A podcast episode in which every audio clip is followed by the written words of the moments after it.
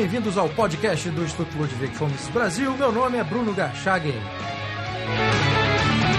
Hoje eu converso com Diogo Costa, diretor do Instituto de Inovação e Governança.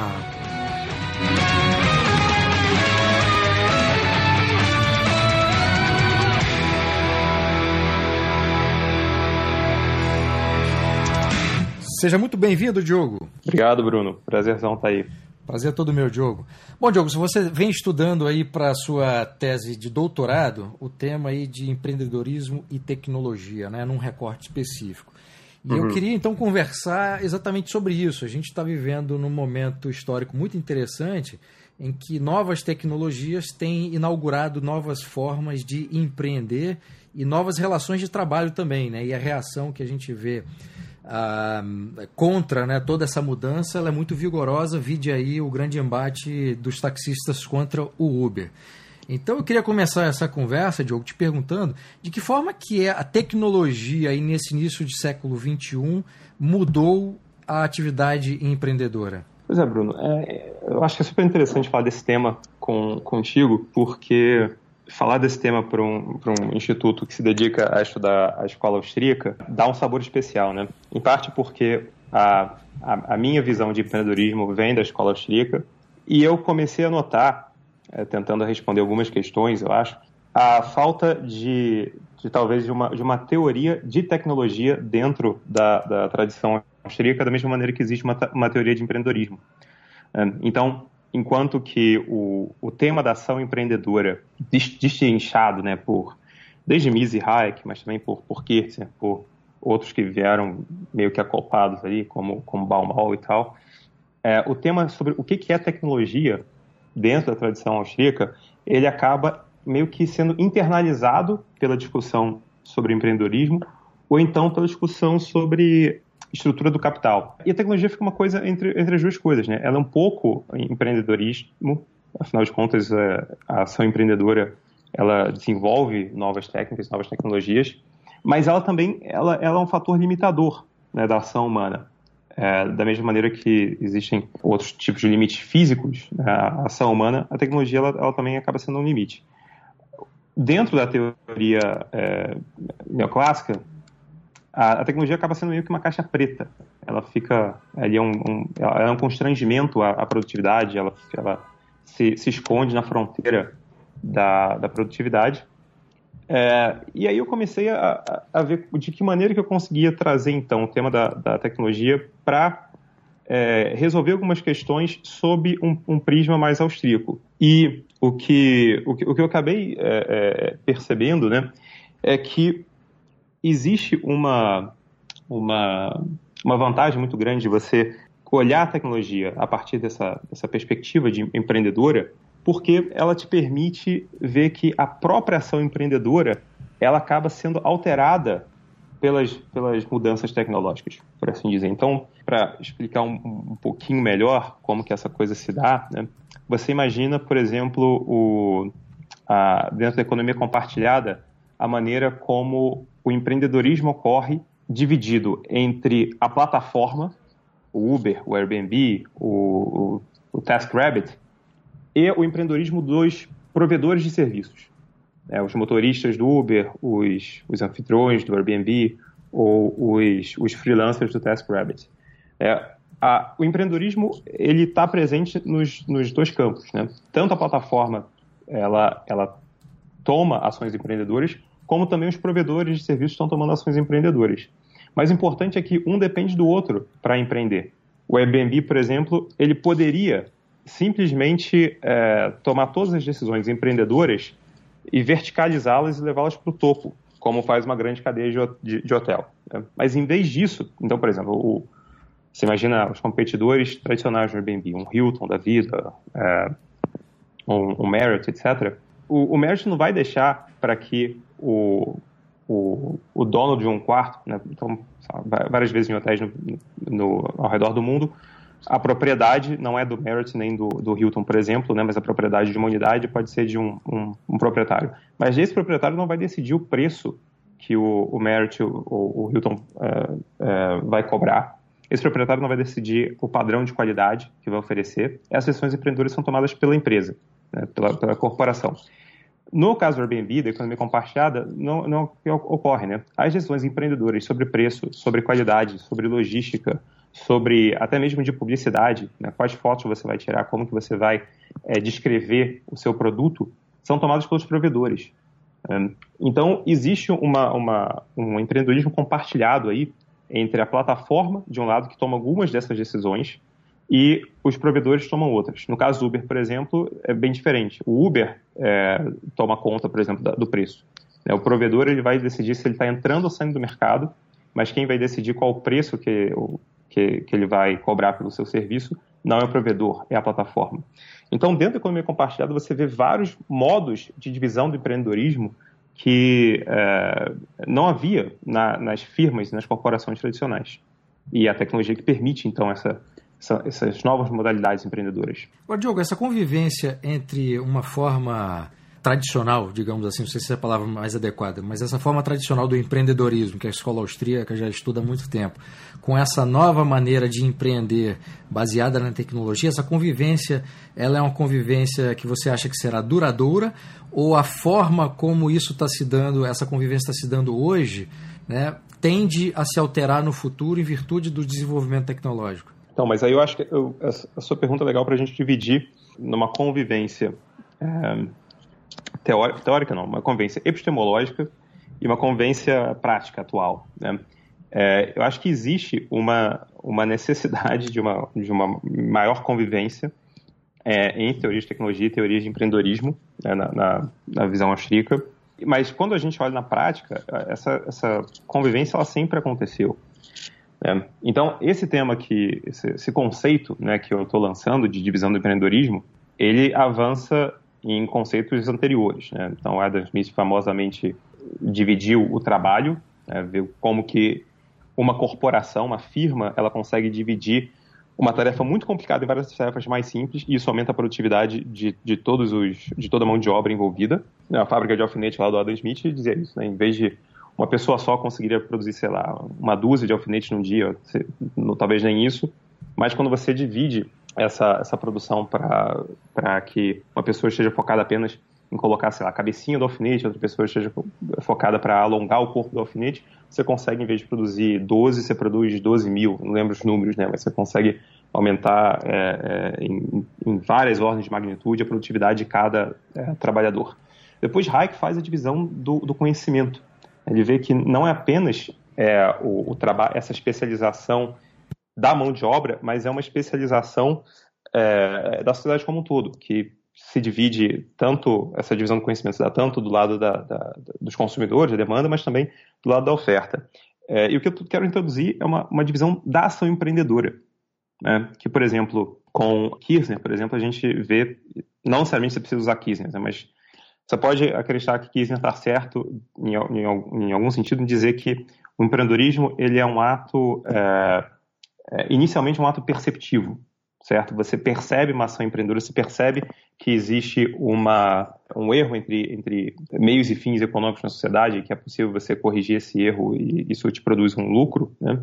E, e essa, essa própria alerta, por exemplo, na, na cabeça do, do, do, do Kirchner, parece né, que ele, ele ocupa inteiramente a mente do empreendedor, mas é possível que a gente divida esse alerta. Né? Então, é, quando o, para voltar ao exemplo do Airbnb, é, quando o Airbnb ele divide a sua responsabilidade empreendedora com os provedores, ele está criando um alerta na cabeça de várias pessoas que antes elas não é, é, imaginavam, por exemplo, que o seu quarto era um, um, ativo em vez de apenas um passivo. Então você começa a, a, fazer com que as pessoas estejam alertas a oportunidades de empreender, que antes elas não estavam.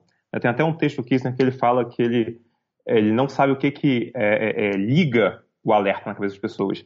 A gente está vendo um exemplo claro. Acho que o, o, TaskRabbit, o Airbnb, etc., eles têm ligado como se fosse esse, esse switch, né, essa, essa, esse interruptor na cabeça das pessoas para que as pessoas percebam oportunidades que elas não percebiam.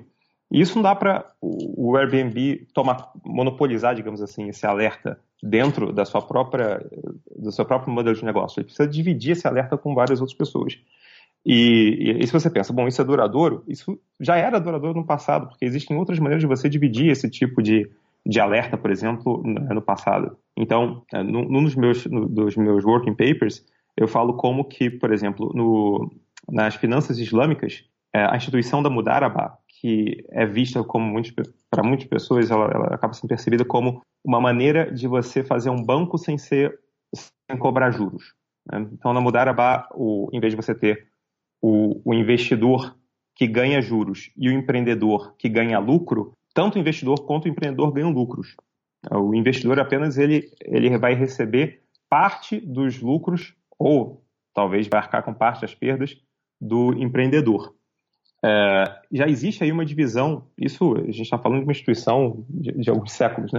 Então já existe aí uma divisão de empreendedorismo que eu acho bacana falar da Mudarabá porque a, a, comparação fica, o contraste fica claro quando a gente compara com o banco ocidental tradicional, mas já existe uma divisão de empreendedorismo, divisão de responsabilidade e, e, e também uma divisão de, de percepção é, é, de oportunidade de ganho. Quando depois a gente olha para o sistema de franquias, por exemplo, também, que é desenvolvido no Ocidente, também a gente começa a ver uma, uma certa divisão de, de responsabilidades empreendedoras. O, o, venture capitalism, né, o capitalismo é, é, tecnológico que nós vemos hoje, também uma, um capitalismo que é mais próximo da Mudarabá, por exemplo, islâmica, do que é do Banco Ocidental, porque existe dentro dele também uma divisão da ação empreendedora. É, e, e, o curioso é que a maneira como no venture capitalism, por exemplo, uma pessoa, um novo, um novo é, empreendedor e o capitalista em si, né? A maneira como eles percebem o risco é bastante diferente, né? Porque o capitalista ele entende que o risco dele está em, todo um setor. Eu quero investir, digamos, na internet, mas eu não sei exatamente qual que vai ser a, a, a ideia que vai dar certo na internet. Eu quero investir, por exemplo, em e-commerce, comércio eletrônico, mas não sei qual vai dar certo. Então você procura vários é, empreendedores, a perda, é, o, o, downside para cada empreendedor acaba sendo baixo. É porque o empreendedor, ele não, nessa situação hipotética que acaba sendo talvez a, situação típica do venture capitalismo, o empreendedor não tem muito a perder. É, quem tem muito a perder é o venture capitalist. É, mas então você tem uma, uma divisão é, de risco também que é, permite que o, o, o, venture capitalist, porque ele está é, diversificando seu investimento, né? Ele está tentando, ele está apostando no setor, mas ele está diversificando qual o business model, qual o modelo de negócio que dar certo nesse setor, enquanto que o empreendedor está investindo né, todo o seu, o seu ativo aí num, num, num, modelo de negócio específico. Então, compartilhar risco, compartilhar percepção de é, empreendedorismo é, são coisas que, como você falou, esse, esse, casamento vai durar? Vai durar porque já, já vem de, de séculos, né?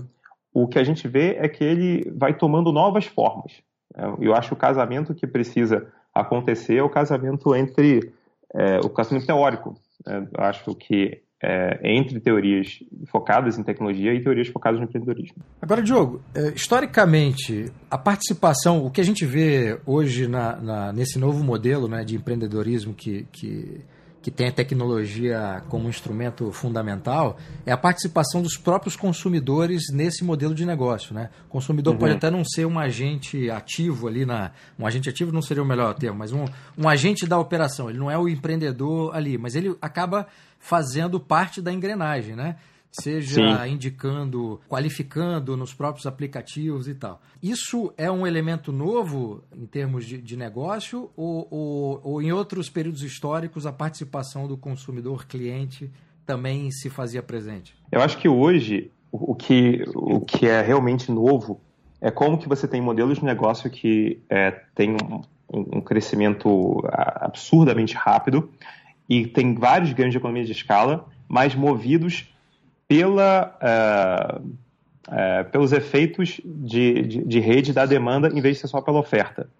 Então, para fazer uma comparação, que é algo que faço né, no meu review paper que foi publicado na Economic Affairs, se você compara a maior empresa de 2016 em, no setor de transporte com a maior empresa de, de 1916 no setor de transporte, você vai ver que como que elas são diferentes e como que a participação do consumidor ela afeta essa diferença. Né? A Union Pacific Railroad era a maior companhia de transporte e as pessoas talvez imaginassem que nada poderia ser, ser, ser maior na, na, na, sua dimensão material. Né? porque era o que? A Union Pacific Railroad era uma companhia de é, ferroviária, é, é, era o triunfo, digamos assim, de um capitalismo bastante material. Era também uma rede, era uma companhia que tinha que se preocupar é, na propriedade que ela tinha de, é, locomotivas e, e, e vagões e, galpões, etc. É, mas ela era desenhada para ganhar uma economia de escala a partir do lado da oferta. É, então, quando conforme eu estou expandindo a minha rede de estações e de, e de linhas, etc., né, eu estou adicionando mais valor para a rede como um todo. Né? Ou seja, cada, cada nova estação que eu estou criando, assim como se fosse um, um metrô, por exemplo, né, eu estou adicionando mais valor para todo mundo. É, porque agora o sujeito de Nova York, é, quando o, o, a Union Pacific Railroad faz uma, uma nova linha que chega até é, Portland. Então, o sujeito de Nova York agora tem um destino a mais. Então, tem maior valor para ele a rede do que tinha no passado. Mas o interessante é que agora o valor não vem apenas do lado da oferta, ele vem do lado da demanda também. Então, a maior companhia de transporte, dependendo de, se você quiser chamar de companhia de transporte, em 2016 é o Uber. É, o Uber, nos Estados Unidos, passou em, em valor de mercado a, a, Delta, a American Airlines, todas as companhias é, de aviação americanas. E o Uber, ele também é uma rede, né? mas ele não é uma rede material, ele é uma rede digital. Em vez de ser construído com aço, né, ele é construído com código. É o grande valor do Uber é, não, não são os seus, os seus ativos materiais. Né? O Uber é como a gente fala, ele é asset light. Né? Ele não possui os carros, os carros são dos motoristas. Né? O Uber ele simplesmente fornece o conhecimento. E é, como é que, que isso muda a participação do, do consumidor? É porque agora a gente tem uma economia de escala da, do lado da demanda. Quanto mais consumidores estão utilizando a rede do Uber, mais inteligente o Uber fica. E quanto mais inteligente o Uber fica, melhor fica o serviço que ele pode oferecer para a rede como um todo. É, então, uma das grandes vantagens do Uber e que permite que o Uber né, que se espalhe pela, pela face da Terra é porque ele vai é, ganhando uma inteligência. E sai em Nova York, por exemplo, ele pode utilizar agora essa mesma inteligência para rapidamente, sem precisar transportar basicamente nada, né? só precisa ter um, existir uma conexão de internet em outro lugar, você trans, passa essa inteligência para o Rio de Janeiro, para Joanesburgo, para é, Acre e, e, e, Tóquio, etc. Você consegue fazer isso porque quem é que está te dando, quem está te fornecendo todo esse conhecimento? Essa é a minha base de usuários, né? são os meus consumidores que de rede que são data-driven, né? são, são criados a partir dos dados que eu vou uh, aprendendo com, com a utilização dos meus consumidores. É, todas as experiências de machine learning que a gente vê hoje, a Netflix, por exemplo, a Amazon, que vai descobrindo, ou o Spotify, né, vai descobrindo o que, que você gosta, o que, que você gosta de ouvir.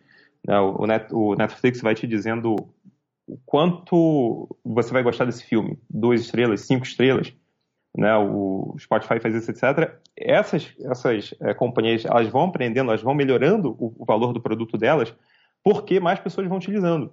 É por isso que elas também querem que você utilize tanto. Né? O Spotify, o perdão, Netflix fica é, interrompendo o, o, o, se intrometendo ali na, na experiência, pedindo para a pessoa dar ratings. Né? A Amazon também faz isso o tempo todo, né? Por favor, desse rating. Por quê? Porque você está dando informação para que a plataforma é, seja mais valiosa para todos os, os, seus usuários. Então, essa função do consumidor é, aumentando o valor da plataforma por meio de, do efeito de rede, movido por dados, por meio de uma economia de escala do lado da demanda, quando você compara isso, então, com a, a, a outro tipo de, de, de, rede, que era uma rede material da, da, da, das ferrovias americanas, você vê como é que mudou o papel do consumidor. Agora, Diogo, nessa relação aí antiga entre capital e trabalho, né, essa nova tecnologia também muda a forma como se dá a relação entre os dois. Né? Aquele que é o dono do negócio, por exemplo, o dono do Uber, e aquele que a gente acha que nem seria o termo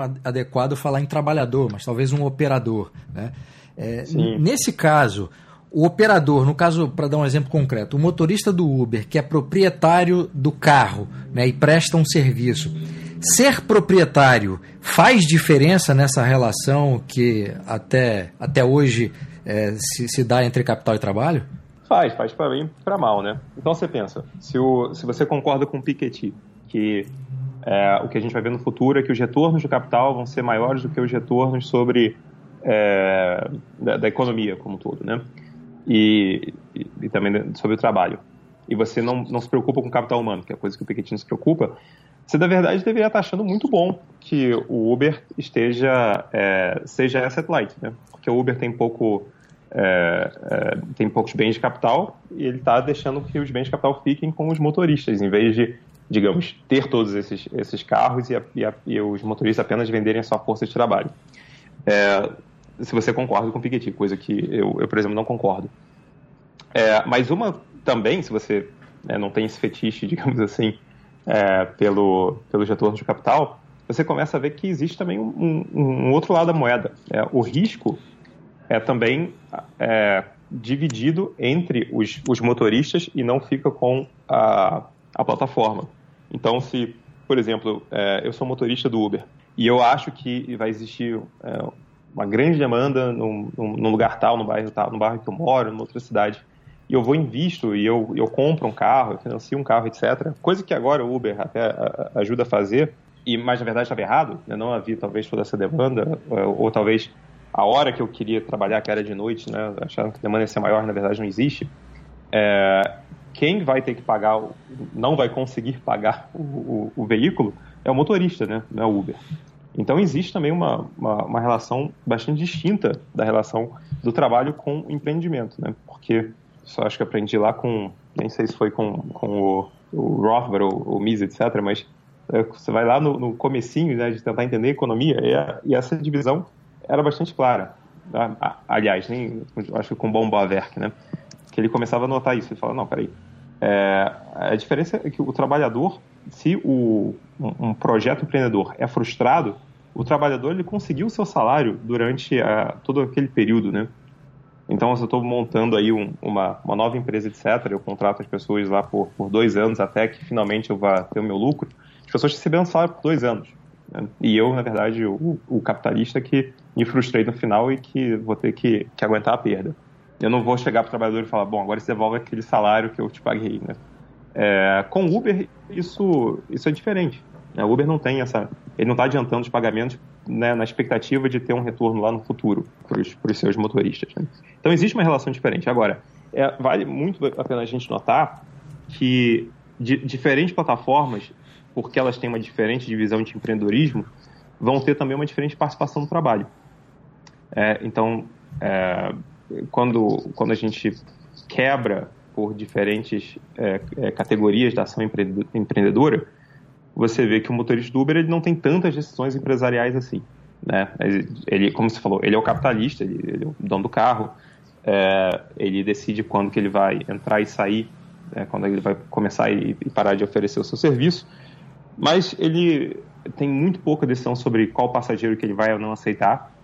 Compara isso com um anfitrião do, do Airbnb, que pode simplesmente declinar certos tipos de pessoas, né, ou pessoas que têm talvez um, um score muito baixo, ele não vai determinar o seu preço, da mesma forma que o anfitrião do Airbnb. Então, o anfitrião do Airbnb, nesse caso, ele tem maior participação empreendedora. A do empreendedorismo ele favorece mais como empreendedor do que o, Uber. Se você for ainda, além do Airbnb, se você for para o Etsy, né, que é uma plataforma de, de comércio eletrônico, normalmente de, de artigos mais artesanais e, e vendedores independentes, aí as decisões empreendedoras cabem muito, muito mais ao provedor ele vai decidir muito mais coisa, né? Se ele vai te mandar o, o, os tipos de pagamentos que ele vai aceitar, se ele vai te mandar um produto pela é, por correio, por container, o que quer que seja. É, então, essa relação, por exemplo, entre o Etsy e o vendedor é, é aloca muito mais decisões empreendedoras no é, provedor, no vendedor, do que, do que no Etsy. Então, a gente e isso complica porque tem consequências práticas da política, né, da, de policy. Uh, como é que você vai categorizar essas pessoas? Uh, o, o, Et, o, vendedor do Etsy, ele, ele é um trabalhador da plataforma? Parece que não. O anfitrião do Airbnb? Difícil, né? O motorista do Uber, aí a coisa vai ficando meio, meio cinzenta. Algumas pessoas vão dizer que sim, as pessoas vão dizer que não. É, certamente ele não é um trabalhador do mesmo estilo que era o trabalhador da, da, da, da, da, da ferrovia, né? Da, ou como era um, um, motorista do táxi que não era dono do táxi, apenas trabalhava para o sujeito que tinha a licença do táxi, né? E então assim a gente está vendo que aquela aquela divisão entre quem é trabalhador e quem é empreendedor ou capitalista, ela hoje é muito mais líquida do que era no passado. É, hoje, o, quanto que eu que eu tô dando de mão de obra é, e o quanto que eu estou dando de decisões empreendedoras é, tem um mix muito maior, muito mais é, é, é diverso de plataforma para plataforma do que tinha na, nas empresas do passado. O que certamente é, a gente vai ver é que esses temas vão ser vão levar a reformas institucionais. Eu acho que, é, a não ser que exista algum tipo de, de, de freio muito forte, esse tipo de a, a, avanço tecnológico, eu acho que é inevitável que as instituições tenham que mudar para se acomodar a esse novo, essa, essa maior sutileza econômica que existe hoje. É, e a gente vai ver também muito mais experimentos, né? Acho que decisões de, de do judiciário e do, do legislativo de diferentes países vão tentar traçar caminhos diferentes e a gente vai ver também maior diversidade institucional nesse caso. Mas por falar em decisão judicial, na, no dia 13 de fevereiro, a Justiça do Trabalho é, em Minas Gerais reconheceu o vínculo empregatício entre o Uber e os motoristas da, de, de, Belo Horizonte uhum. e, e, em virtude dessa decisão, o Uber é, seria obrigada a pagar direitos trabalhistas né, a esses motoristas. Mas eu, hum. o que eu queria te perguntar, Diogo, é o seguinte: nós temos hoje um modelo né, que, que, que é o modelo é, que é usado, quer dizer, um modelo que está que tá, é, atrasado em relação a, a, a essa tecnologia que está que tá emergindo, né? Então você tem toda uma economia que trabalha ainda sob antigas bases. E, e a gente está acompanhando o impacto político que esse novo empreendedorismo tem nessa, nesse modelo econômico que existe aí, mas principalmente numa mentalidade que ainda é muito antiga. Né? Então eu queria saber é, que tipo de impacto político que, que se tem e se há alguma maneira de, de resolver esse impacto ou de lidar de uma maneira mais adequada com esse impacto sem inviabilizar esse novo empreendedorismo. Pois é, Bruno, é uma pergunta, as pessoas falam uma pergunta de um milhão de dólares, né? Mas essa daí é uma pergunta de que vale alguns países, eu acho, porque saber como que a gente é, é, é, dá para a gente entender um pouco melhor a primeira parte da pergunta, né? Que é como que a política está sendo modificada por esse tipo de disputa econômica. É, como que a gente vai ter uma, uma solução que eu acho que, a, que agrada a todos é que seja politicamente viável, né? Economicamente a gente é fácil, né? Tipo, você, descobre rapidinho como fazer, mas que politicamente seja viável é mais difícil. É, mas algo interessante é que, então, existe uh, dentro da, da, da, teoria de escolha pública né, ideia de que nós temos grupos de interesse que concentram bastante o, uh, interesses em certas áreas e tentam concentrar os benefícios e, e dispersar os custos pelo resto da população. É, a gente vê isso bastante claramente em, em, algumas das indústrias afetadas pela economia compartilhada. Então, os taxistas, acho que é um caso, caso emblemático disso. É, e quando um sujeito como Gordon Tullock, que é um dos, dos grandes é, economistas da, da escolha pública, ele olha para esse problema, ele fala: olha, a melhor forma da gente evitar esse problema, da gente lidar com esse problema, é a gente não criar o problema no primeiro lugar, porque uma vez que a gente entrou, vai ser muito difícil sair. Por que, que ele falava isso? Porque ele dizia que. E, e olha que insight interessante do Tulo, que ele chamava. Ele, ele, ele usava um conceito chamado uh, Transitional Gains Trap, que significaria armadilha dos ganhos de transição. Então ele fala: quando. Ele olhava para a cidade de Nova York, ele viu quando os primeiros taxistas se organizaram com um grupo e exigiram uma, uma reserva de mercado, que fossem erguidas barreiras para que o, o número total de táxis não, não, não fosse aumentado em Nova York, é, a partir daí eles começaram a desfrutar de ganhos monopolísticos. Ou seja, eles começaram a, a poder é, ter um retorno maior do que eles teriam se houvesse um mercado competitivo. Então, ficou fixado ali em, em pouco mais de 3 mil táxis em Nova York, e por décadas assim, assim ficou. Né? É, só que o, o Todo falava algo interessante. Ele falava: a segunda geração de taxistas que entra depois que já, já foi erguida a barreira, essas pessoas elas já têm que pagar uma licença extremamente alta, que Nova York chegou a ser é, 1 milhão e 300 mil dólares é, há dois anos atrás, é, um pouco antes do, do, da explosão do Uber. É, na verdade, agora mais, em 2013 eu acho que chegou a, a 1 milhão e 300. Mas, de qualquer maneira, as pessoas estão pagando a licença, elas não estão extraindo o, o lucro monopolístico, porque elas já estão pagando a entrada. Ou seja, você só faz esse pagamento porque você já tem expectativa de que o, o, retorno vai ser mais alto que seria se o mercado competitivo, mas você estava já pagando sua, o, seu, o, seu, ingresso né, de entrada. Então, o Tulo falou, olha que interessante, não existem mais supostamente beneficiados pelo, pelo pela cartelização dos, dos, dos táxis, né, pelo, pelo, pela, por essa cota no número de táxis, para quem entra no mercado depois que a barreira foi erguida, porque as pessoas já têm que pagar para entrar. Então, teoricamente, você deveria conseguir acabar com esse tipo de, de brand seeking, né? com esse tipo de, de barreira de entrada. Só que aí o que, que o Luke fala? Você não vai conseguir porque ah, no momento em que você desregula e você abre o táxi para competição, você está criando os perdedores. É, eu já paguei a entrada, eu paguei um milhão de, de, de dólares para conseguir essa licença, e agora você está querendo dizer que essa licença não vale mais nada? Como é que você faz isso? E o Luke fala que talvez a forma economicamente, é, é, politicamente viável, é, economicamente seria, assim, se você tiver o poder, você acaba com a, com, a, com, com a reserva de mercado e pronto. Mas politicamente viável seria se você conseguisse fazer uma transferência. Se a gente entende que os ganhos é, econômicos, né, os ganhos sociais de acabar com a regulação são muito maiores do que esse, esse benefício concentrado, pequenininho, sobre os taxistas, por que, que então você não cria um, um esquema de recompensa? Né, em que você taxa parte desses ganhos, que a gente vai ter com a regulamentação, e recompensa os, os taxistas que né, financiaram lá para conseguir uma licença super cara e agora a licença não vai valer mais nada.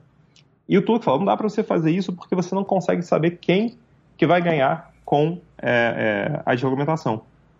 É, se essas, esses modelos de rent-seeking são criados com um pequeno grupo de interesse e os custos dispersos sobre a população, e você está querendo melhorar, ou seja, você está querendo aliviar os custos para a população, mas eles são muito dispersos, como é que você vai saber exatamente quem que você está ganhando, o quanto para você taxar e compensar as pessoas que, os perdedores né, da desregulamentação? Então ele falava, é, é uma armadilha que a gente não tem a solução, a única solução é não entrar. Então ele achava que o foco dos economistas preocupados com isso era evitar novas regulamentações de rent seeking em vez de tentar resolver as anteriores, que aquelas já estavam caso perdido. O que o Tuluk não estava percebendo e aí essa, é, isso é interessante, que é, que é a sua questão, é que o empreendedorismo e a tecnologia conseguem mudar isso. Hoje, se você quisesse, e eu não estou defendendo isso, mas seria possível você, é, digamos, tributar o Uber para recompensar os taxistas. É, por quê? Porque hoje existe um grupo de interesse a favor da desregulamentação que também é pequeno. Né? Então, hoje, eu moro em São Paulo, tem aqui o, o, quem, quem, tem esses é, private hire, né, esses transportes é, privados, né, o Uber, o 99, o Easy, o Cabify, uh, seria possível você pegar essas empresas, tributá-las para compensar os taxistas e, de certa maneira, é, é, conseguir politicamente acabar com a, é, com a regulação. É, mas isso, primeiro, que talvez não pareça muito justo, né? e segundo, que dá até para você argumentar que dentro da. Quando, quando o taxista estava adquirindo aquele título de propriedade, ele estava também pagando ali pelo risco de que ah, aquela, aquele modelo de negócio não fosse sobreviver muito mais tempo. Né? Porque, afinal de contas, é uma barreira artificial criada. Né? Então, existe pelo menos o risco de que o, a legislação possa mudar e você possa perder aquele seu, sua, aquele seu, o valor daquele seu ativo. É, mas o, o interessante de a gente perceber é que hoje, porque existem esses novos grupos, esses novos entrantes, eles também fazem lobby contrário ao, ao, ao lobby tradicional. Então você tem um lobby dos taxistas, vem agora o lobby do, do Uber, do, do, do, do 99, do Easy, etc. Assim como os, os, os hotéis hoje têm então os sites como o Love Home Swap e o Airbnb, que também fazem outro tipo de lobby. Então não existe mais apenas o interesse concentrado de um lado contra o interesse disperso da sociedade. Hoje você tem interesse concentrado contra o interesse concentrado é, responsável de uma empresa contra o responsável de outra empresa, ou de um, de um cartel contra um grupo de empresas. É, então, a, os tipos de disputas políticas hoje são, são bastante é, é, diferentes do que era no passado, e isso é criado pela tecnologia e pelo empreendedorismo. É, agora, exatamente como que, que, a gente, quais vão ser os caminhos funcionais para a gente sair disso, é, isso aí a gente vai, vai, eu acho que a estratégia, eu acho, de, de Uber, Airbnb, etc., é que quanto mais é, inclusivo for o negócio deles, mais pessoas usarem Uber, etc., mais difícil vai ser para os grupos de interesse conseguirem prevenir digamos, esse progresso tecnológico. É, se ninguém usa o Uber e os taxistas começam a gritar, é possível que parte da população fique do lado dos taxistas. Mas se está todo mundo usando o Uber e os taxistas começam a gritar, as pessoas uh, vão ficar muito mais chateadas e talvez seja politicamente muito mais custoso para um legislador é, proibir o Uber se tem tanta gente satisfeita com esse novo modelo de negócio. Né?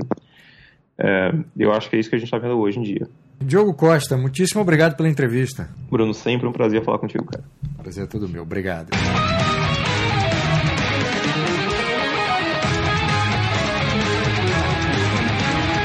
Este foi o podcast do Instituto Ludwig Gomes Brasil. Meu nome é Bruno Garchagen.